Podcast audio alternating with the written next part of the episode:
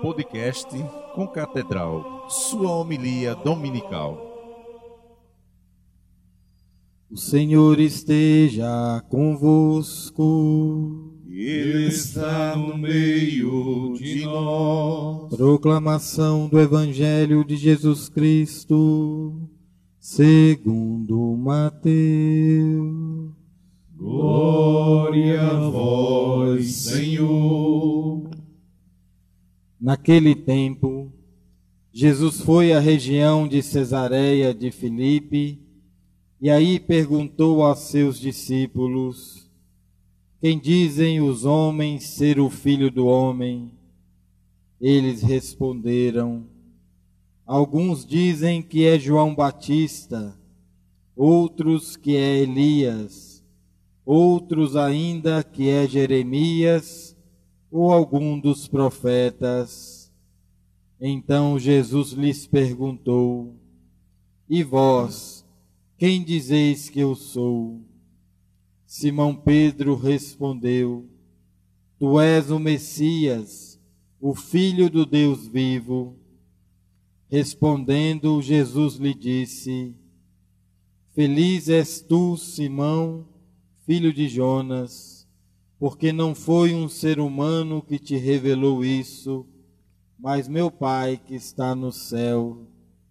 Por isso eu te digo que tu és Pedro, e sobre esta pedra construirei a minha igreja, e o poder do inferno nunca poderá vencê-la. Eu te darei as chaves do reino dos céus. Tudo o que tu ligares na terra será ligado nos céus. Tudo que tu desligares na terra será desligado nos céus. Jesus então ordenou aos discípulos que não dissessem a ninguém que era o Messias. Palavra da salvação. Glória a vós, Senhor. Senhor, vossa bondade é para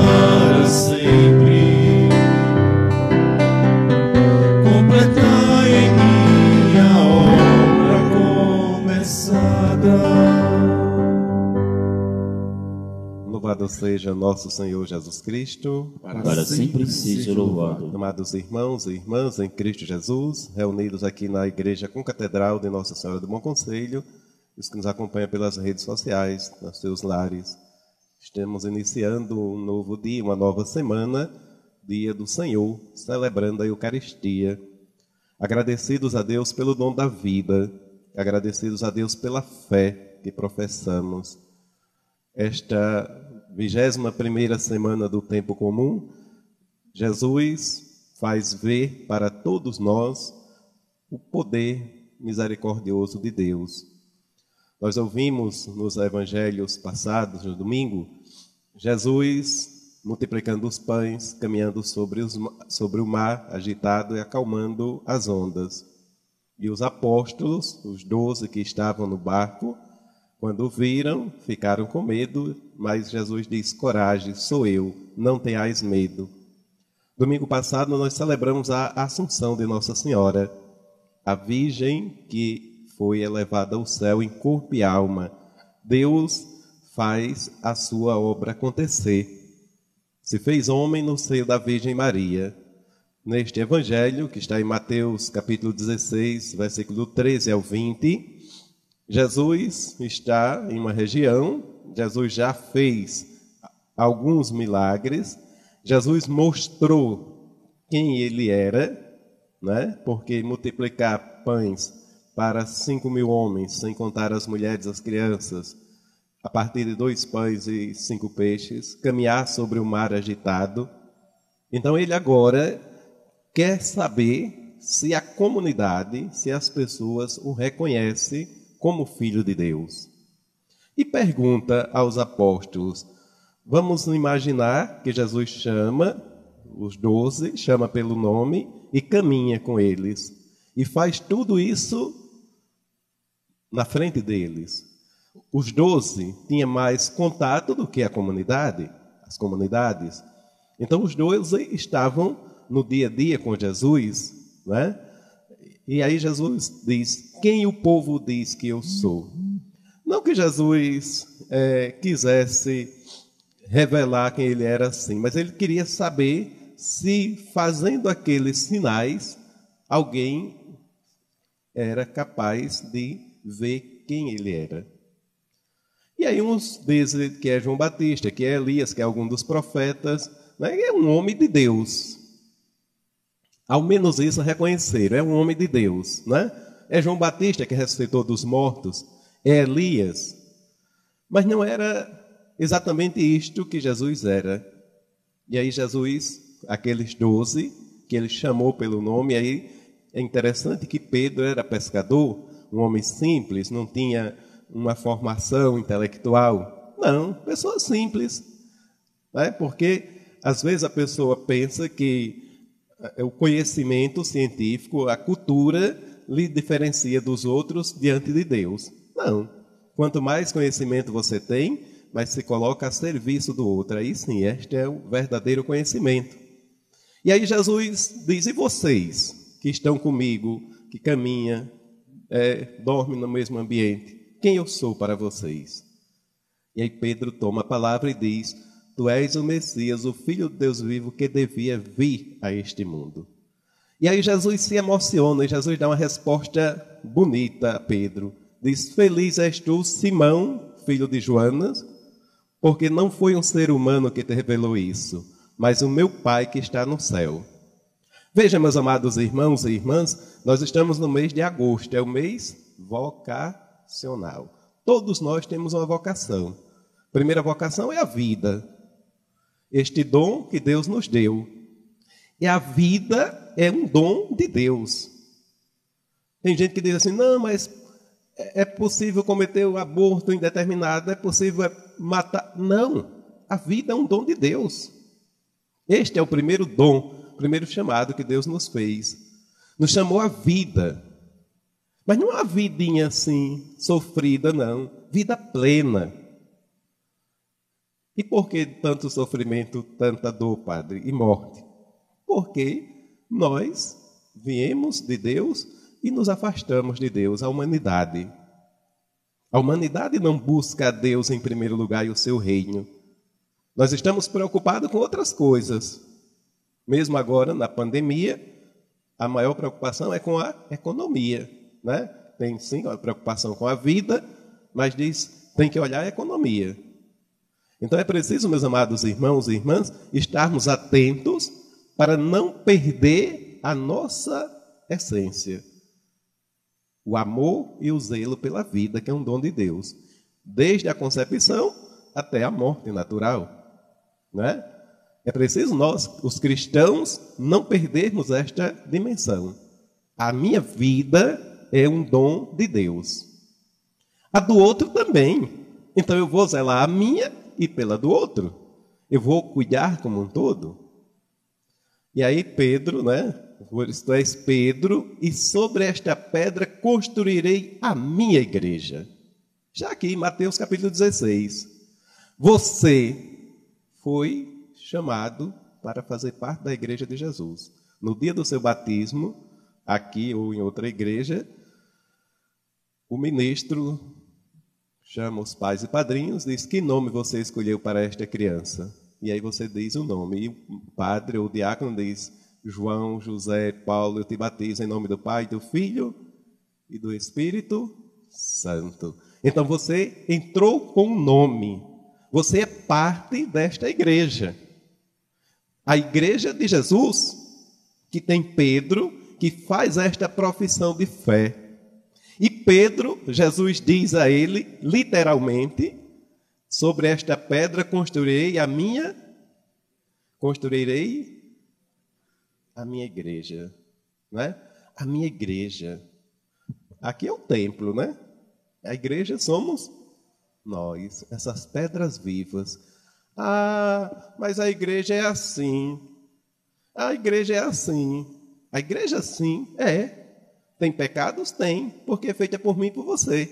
Mas na sua essência ela é divina. Porque quando Jesus pensou, ele pensou assim. Então, os sete sacramentos da igreja, quando você busca os sacramentos da igreja, aí você está vivendo realmente uma vida de igreja. Mas quando você diz assim, não, mas é, a igreja é, mas tem isso, né? Aí aponta uma falha da igreja. Você está, na verdade, apontando uma falha sua, porque você é igreja. Você é parte essencial dessa igreja que tem Pedro como representante de Cristo, que cuida da unidade, porque se você olhar a igreja no mundo inteiro, tem uma só fé, um só batismo, um só sacramento, no mundo inteiro. E o Papa Francisco, que hoje está à frente da igreja, ele é responsável desta unidade, mas a igreja somos nós. Então, quando nós amamos a igreja de Jesus, nós vamos dizer sim, ela é pecadora porque é feita por mim, mas ela é santa porque quem criou ela foi Deus. E aí Jesus diz a Pedro: Tu és Pedro, e sobre esta pedra edificarei a minha igreja, e o poder do inferno nunca poderá destruí-la. Não digam a ninguém quem eu sou. Não é? Jesus sabe agora que no grupo já ele não é só o homem, ele é o homem Deus, verdadeiro homem, verdadeiro Deus. Então, meus amados irmãos e irmãs, esta fé que nós professamos, ela é trazida por nós há dois mil anos na igreja, que guarda esse depósito da fé. Nós, com muita humildade, mas com muita coragem, tenhamos a alegria de dizer: Eu sou filho de Deus na igreja de Jesus. A igreja de Jesus Cristo, que é uma, santa, católica e apostólica. Se eu não tiver esta convicção de pertencer a esta família, se eu não me sentir parte desta família, ah, hoje choveu, não vou não. Ah, não gostei. Não, é Jesus. É Jesus que está aqui chamando a todos nós então, como eu falo no início da pregação, eu comecei dizendo: Deus nos chamou a vida, mas não uma vidazinha, uma vida plena. E uma vida plena é uma vida que tem paz. E como é que eu tenho paz? Se eu tiver um coração cheio de amor. Se o amor de Deus for capaz de aquecer o meu coração, eu vou ter paz. E aí a oração me leva a caminhar por este caminho a buscar o reino de Deus. E buscando o reino de Deus, eu vou olhar para o meu próximo e vou amar o meu próximo, porque ele é a imagem e semelhança de Deus. Então, se eu tiver esta convicção de que Deus me chamou à vida, depois me chamou para fazer parte da sua igreja, ah, padre, mas eu era muito criança quando eu fui batizado, eu não sabia. Mas depois você confirmou no sacramento da crisma. Você teve a oportunidade de aprofundar a sua fé. Se não fez ainda, comece a fazer. Porque quando passar esta vida, nós iremos comparecer diante de Deus. Né? E aí, diante de Deus, cada um vai com aquilo que tem. É a fé, é a confiança na presença real de Jesus na Eucaristia. Esta, meus amados irmãos e irmãs, que nos dá o verdadeiro sentido da vida. Então, quem ama a igreja, ama Jesus, e quem ama Jesus, ama a igreja, porque está amando a si próprio. A igreja somos nós, batizados e governados por Pedro, que é, hoje é representado pelo Papa Francisco, do qual Cristo é a cabeça. Então, Pedro nos ensina a olhar para aquele homem que acalmou o mar, que multiplicou os pães e vê nele o Filho de Deus. Mas isto é ação do Espírito Santo. Então, que a nossa oração, meus amados irmãos e irmãs, nos ajudem a cada vez mais construir uma igreja na unidade. E esta unidade, ela começa em você. Se unir a Cristo, pela oração, pelo amor a Deus. E na sua casa, você ser esse construtor da unidade, da paz. Né? Tudo que for para construir a unidade e a paz, você precisa ter coragem de fazê-lo. E rejeitar tudo que for o contrário. Né? Tudo que vier para desunir a sua família, para criar inimizade, você dê um não. né? Às vezes um comentário desnecessário, uma fala desnecessária, evite. Né? Não adianta você dizer assim, eu nunca matei nem roubei, mas você não sabe dizer não para uma conversa que você sabe que vai denegrir o outro. Ah, mas é verdade, é a sua verdade. A verdade é Jesus. E Jesus não ensinou ninguém a denegrir nem destruir o outro. A vida é um dom absoluto de Deus. Você não só destrói quando você usa uma arma aquela vida daquela pessoa. Talvez você destrua tão quanto com a sua com seus comentários negativos. Então, meus amados irmãos e irmãs, peçamos a inspiração do Espírito Santo de Deus para termos a força do amor. Hoje a gente pode mais dar um abraço, né? Mas a gente pode dizer eu o amo, né? E mostrar esse amor na vida cotidiana. Que a Virgem Maria, Mãe de Deus e nossa, ela interceda a Deus por todos nós, para primeiro nos sentirmos amados, porque Deus me, me criou, Deus nos criou a sua imagem e semelhança, e a partir deste amor construímos um mundo melhor. Louvado seja nosso Senhor Jesus.